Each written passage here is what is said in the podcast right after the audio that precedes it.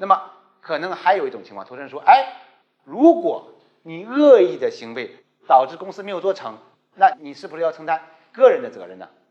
比如说你职务侵占，对吧？你重大犯罪导致公司没有做成，那相当于你有过错。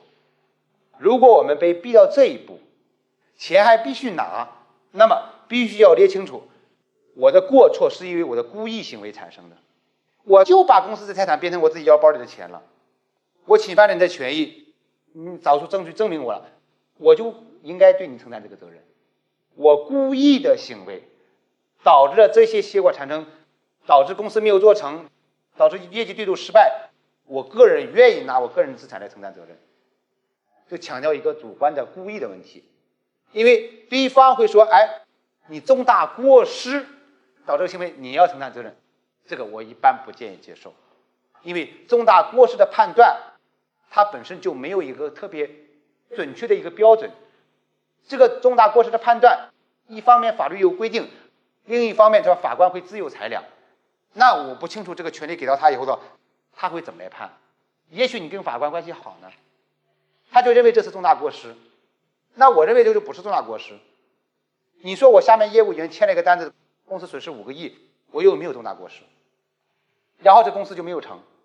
你说我作为公司的 CEO，我有没有重大过失？有，对吧？但是其实这个情况我不知情，你说我有没有？为啥有？公司已经很大了，我不可能去管每一个业务单子。这要是一个五亿个单子的话，肯定是要逐层上报到最高层。我们说，比如五千万，总的来说是金额比较大，而且对公司确实造成很大的影响，甚至说，因为公司下面的业务签了一个对外的知识产权的协议，导致公司知识产权出了问题，而这知识产权出了问题，跟公司造成重大影响，导致公司没有办法走资本化的道路。这种行为发生，你说我作为公司 CEO，我是否有重大过失？一种可能性是有，就像您说的，你应该尽到这个职责，这应该属于你的范围，你没有做好。那么你有责任，还有另外一种可能性，这个东西我根本就没法控制。我已经有五千个员工了，下面副总都好几级，而这个事情的话是最后一级那个人签的，就盖了个公章，哎，这公章就是对外有效的。那你说我有没有重大过失？这个东西就很难界定了嘛。所以就是说，这是第四个。就假如说我们退到那一步，我们也仅对我的故意行为，就是。我只是一个人签了这样一个单子，那我就要承担责任。如果不是这样，人很多，级别很多，我没有办法组成管理到到位的。你有五十个人，有一百个人的话，你都没有办法做一线的管理了，你没有办法管。你说我得有三千五千人，你还要管到一线，我怎么管？那我这个行为本身，我有没有责任呢？我有责任。这个责任说我的管理有问题，但。这不是我重大过失造成的，我的公司规章制度写的很清楚，五千万的单子的话必须到副总，或者到我这儿来审批，那下面的人就没走这个程序，然后对外就签了，而对外签了就有法律效力，那你说我有没有责任？我这该做的事情我已经做了，那东西我没有办法直接控制。好，所以这就是个人对赌的过程中我们要注意的问题。我们在投资协议里面呢，有很多的投资人特权。我只是把几个典型的拿出来跟大家分享一下，那么大家呢要有一个概念就行了。那比如说这个回购权呢，其实我刚才已经讲了很多了。那么我重点讲一下优先认购、共同出售、反稀释、领售、优先清算、最惠代理。你们脑海里面知道这些东西是怎么回事就行了。优先认购权是什么意思呢？就是说投资人投了你一千万。占了百分之十，这一轮融资完事儿了，然后你马上要进行下一轮的融资，那么我作为投资人要有一个优先认购的权，就是我如果想继续投，我要比其他的人要有优先的权利，这就是优先认购的权利，或者你可以理解为叫优先投资的权利。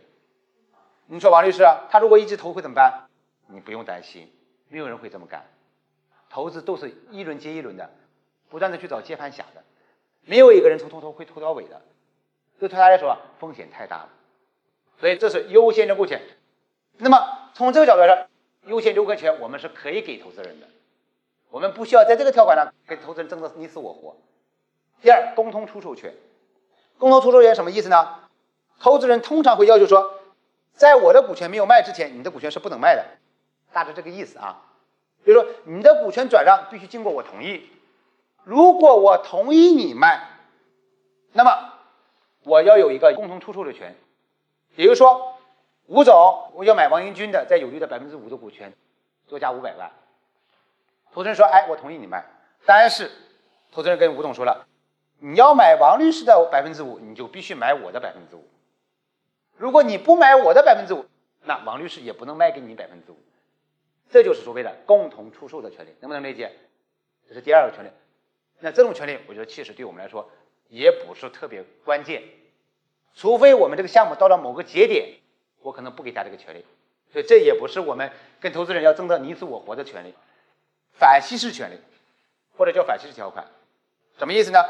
这一轮吴总投了我有利估值两个亿，下一轮的时候我再融资的时候，我的估值不能低于两个亿。如果我的估值低于两个亿，比如说变成一个亿，我又融了一千万，那么我就需要弥补吴总的损失。比如说我这一轮估值是两个亿，那吴总投了我多少？投了我两千万，两千万占了我多少？百分之十。结果项目做的不太好，我需要钱。我本来想三个亿、四个亿、五个亿去融资，找不到。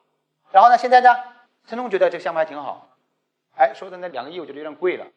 因为项目现在发展不预期嘛，我愿按照一个亿的价格来投，就是项目现在估值是一个亿了，那吴总不干了，吴总说我有反稀释条款呢，你现在的话，我当初投了两千万，占了百分之十，你现在估值变成一个亿了，如果你能拿了沉重的投资的话，我就有损失了嘛，那么他就可以行使反稀释条款的权利，那怎么来行使呢？一种方式，我补给他钱，说吴总，你看。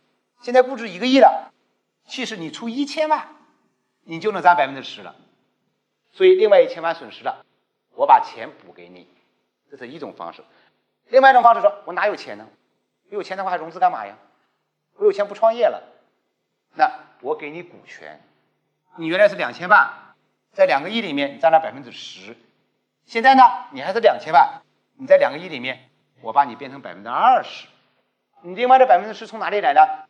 我们创始团队转百分之十给你，无偿的转百分之十给你，这就是所谓的反稀释条款，就是我投你之后，你再融资，你公司的估值，你项目的价值不能低于我投你的时候的价值，如果低于了这个价值，那么要么你给我钱补，要么你给我股权补。问题来了，我们应该选择什么？我们应该坚持什么？那我们要选择股权补，一定不要选择。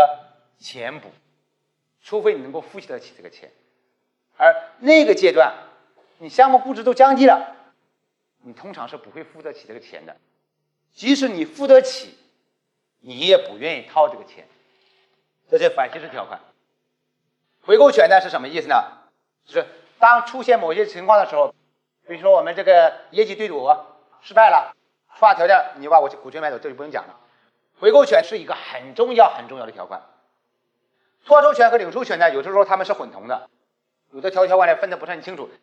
简单来说就是，托收权是指说，当公司发生 A、B、C 不好的情况的时候，我投资人决定把这股权要卖掉，我也找到买家的时候，买家也愿意接盘的时候，我要卖，你创始团队就必须跟着我一起卖，这就是所谓托收权。比如说，哎，我们原来约定说，你做了两年，你的收入要达到五千万。结果做了两年，你没有达到，那么我们当时约定条件是，当你的收入没有达到五千万的时候，我投资人如果找到买家来买这个公司，我认为要应该卖，你就必须跟我一起卖，这就是所谓脱头权条款。领头权条款是什么意思呢？是说我投资你之后，公司经过三年的发展，估值如果能够达到十个亿，现在我投你不是两个亿吗？三年之后，如果估值变成十个亿。我投资人也找到了买家，买家也愿意买这个公司，那么我投资人决定卖，你创始团队必须配合我一起来卖，这就所谓的领授权。那么具体怎么应对？这个呢？那我们可能说，比如说这个托收权我可能不同意。第二呢，就是领授权条款，那我如果还要同意的话，我就把额度提高嘛。我十个亿我不想卖，五十个亿，那我到时候就可以同意流通期权条款。而三年时间太短了，我希望五年，如果公司发展到做到五十个亿的规模，投资人你要行使流通权，那就卖嘛。为什么？因为它可以了，对吧？五十个亿也值了。清算优先权是什么意思呢？我们一个企业发生清算，如果还有剩余资产，大家是按照持股比例来分的。那投资人说，如果公司发生清算了，如果还有资产的情况下，我需要先把我的本金、我的利息，我应该得的分红先拿走，拿走之后还有钱，大家按照持股比例来分，这就所谓的优先清算权条款。这种条款该怎么谈？我相信你们也有基本的一个思路。最惠待遇条款，最惠待遇条款什么意思呢？这一轮我投你了，你给了我一些股东特权，可能给了我三条，来了一个新的投资人，你给了他八条投资人特权。如果我有最惠待遇条款，即使我跟你的投资协议没有这种约定，你跟他签这个投资协议的时候，我自然会取得多出来那五条的特权。这就是所谓的最惠待遇条款。其他协议风险我们就不讲了。